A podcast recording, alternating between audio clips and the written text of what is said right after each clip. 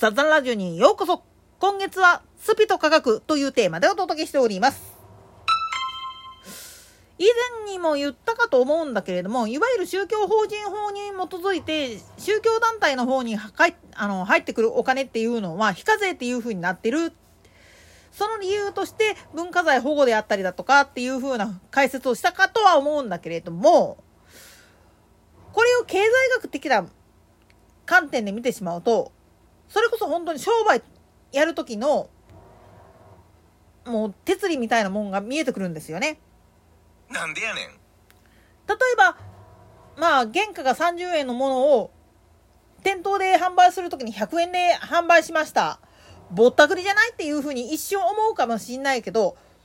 その70円のところに何が加算されてるかっていうことを見抜いたら、これでも安いかっていう風に感じるか、それでもやっぱり高いわって言って切るかは、それこそ本当に消費者自身の、まあ言ってみたら、経済感覚っていうのがちゃんとできてるかどうかです。もっと言ってしまったら、経済の一番の仕組みっていうのは、元値段部分で買おうとすれば、それに見合うだけの対価っていうのをどっかで自分たちも払っているっていうことを見た上で喋らないといけないわけなんです。逆を言ってしまうと、今、これ高いわ言って、ピーピー言ってる人らは、それによって発生している、まあ、差額の部分で、自分たちは生活してるんだよっていう自覚が全くないからそんなこと言えるんですよね。実は共産主義に走っちゃった人たちっていうのは、まずここら辺の部分が全部すっぽ抜けてるんですよね。なんでやねん。というのも、原理主義あるいは聖書主義とかっていうふうに宗教の方に経験であればあるほど世間知らずになってしまうんですよね。世間から隔絶された世界の中で生きてるから。だから経済感覚っていうのもなんかおかしくなるんです。だけどそこの部分をちゃんと競技の中で解いてはいるんだけれどもなかなかここ頭に入ってこない人の方が圧倒的なんですよね。なんでやねん。というのも宅発でもらうご飯にしたって、あるいは賽銭箱とかに入ってるお金、金銭にしたって、なんでそこに溜まってるかっつったら、感謝の気持ちであると同時に、見合うだけの戒律とかを守ってきたよねっていうことでもらっている。ここの部分が全然分かってない人が圧倒的なんですよね。もっと言ってしまうと、文化財の保護っていうのを各宗教団体の方にお任せしますっていうふうに言ったからには、宗教団体の錠剤だけで賄えれるかっていう話になってくるんです。だから、有名寺院とか、社殿なんかの場合は、その配管料っていうのを取るわけなんですよね。で、神社なんかの場合だったら、配管料はあくまでもお気持ちですっていうことで、賽銭箱を置いているっていうことが多くって、じゃあ、どこでまあ言ってみれば稼ぐかって言ったら、お守りであったりだとか、御朱印みたいなものであったりだとか、ご祈祷代とかっていう形の、まあ言ってみれば、ちゃんとした固定された部分。もっと言ってしまうと、経験なる信徒だからこそ支払える対価っていうので、賄ってるわけなんですよね。ここの部分で、まあ言ってみると、きちっと観光客とかが来るようなところであれば、安く設定していても、ある程度は持つんですよ。ところが、まあ、3年前の騒動から、現在に至るまで、いわゆる観光事業そのものが、まあ、トーンダウンしてしまったっていう実証があって、こうなっちゃうと、本来だったらその配管料で、賄えてた設備投資、特に文化財を保護するための防災設備、そういったものを整備するっていうお金が賄えなくなっちゃってたわけなんですよね。だから法隆寺なんかはクラウドファンディングで来れない人もこちらの方で募金っていう形を取っていただけたらお気持ちとしてまあ返礼品で特別なものを差し上げますという風な形でやってたっていうそういういきさつがあるんですよね。つまり経済的なことをちゃんと分かっている宗教団体であればただ単純に安い値段でやってるだけじゃなくてその収益っていうものをどこに分配するかっていうのを計算した上で価格を決定してるわけなんですよね。だから仲間内でやってるようなまあ分かりやすく言ってしまうと学会員として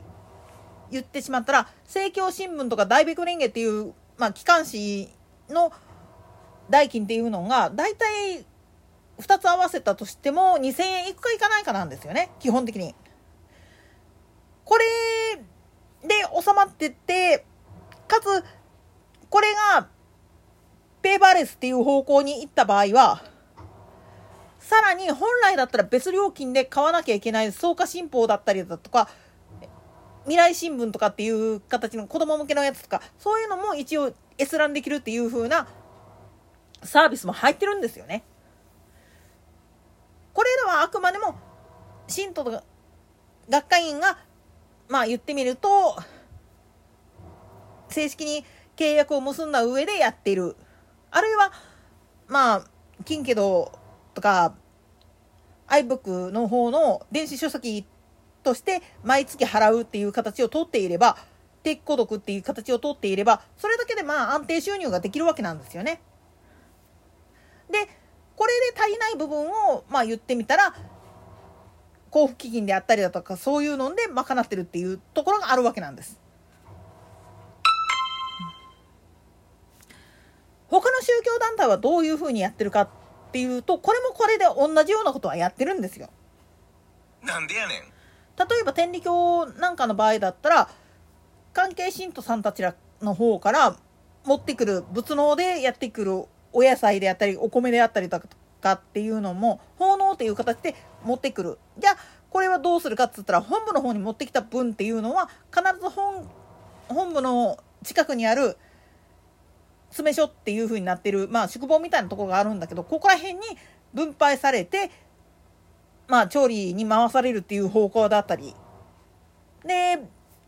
天理市以外のところら辺でもそういう大きな教会なんかには必ずそういう風な形で配給が回ってくるわけなんですよね。でこれで足りない分はどうするかっていう風になってくると当然だけれども料金が発生する形だから言ってみれば拝観する時とかにいただくお心っていうので生活してるっていうのが現状なんです。これは他の宗派でも同じ。まあ、奈良に住んでた時にあった、まあ、融通念仏宗の檀家だったんだけどね。その、おった場所が。そこはね、だいたい月なんぼやったっけかなっていう価格なんですよね。で集落が大きいところであればあるほど安いお布施であの1年間やったとしてもそれだけで十分生活できるんですよ。でも集落の人口が減ってきて世帯数が減ってきてっていう風になってくると大きい寺院だったりするともう維持できなくなっちゃうんですよね。だから信徒さんに無理を言っていろんな形で取るっていう方法をやってしまうわけなんです。当然組織が小さいところであればあるほどそういうものっていうのに走ってしまってそこからまあ言ってみると道がそれちゃったっていうケースも結構あるんです。なんでやねんつまり宗教団体として経済学的な部分で見ていった時にその錠剤の使い方っていうのが間違ってない宗教団体っていうのは当然だけれどもそれに見合うだけの文化財保護であったりだとか、あるいは人材育成っていう方向にちゃんと使ってるわけなんです。問題はそうじゃなかった場合なんですよね。だから、まあ言ってみると一部の団体さんのところでいろんな問題が発生している背景のところにある金銭面での問題その一番大きな原因になっているのは結局本来宗教がやらなきゃいけない仕事をほっぽり出してお金のやり取りに目が移ってしまってるっていう人たちが大半を占めてしまってる状態だっていうことなんです。ここに危機感を抱かない宗教団体っていうのは正直おいらから言わせてもらうとおとといきやがりな話になってくるんですよね。なんでやねんといったところで今回はここまで。それでは次回の更新までごきげんよう。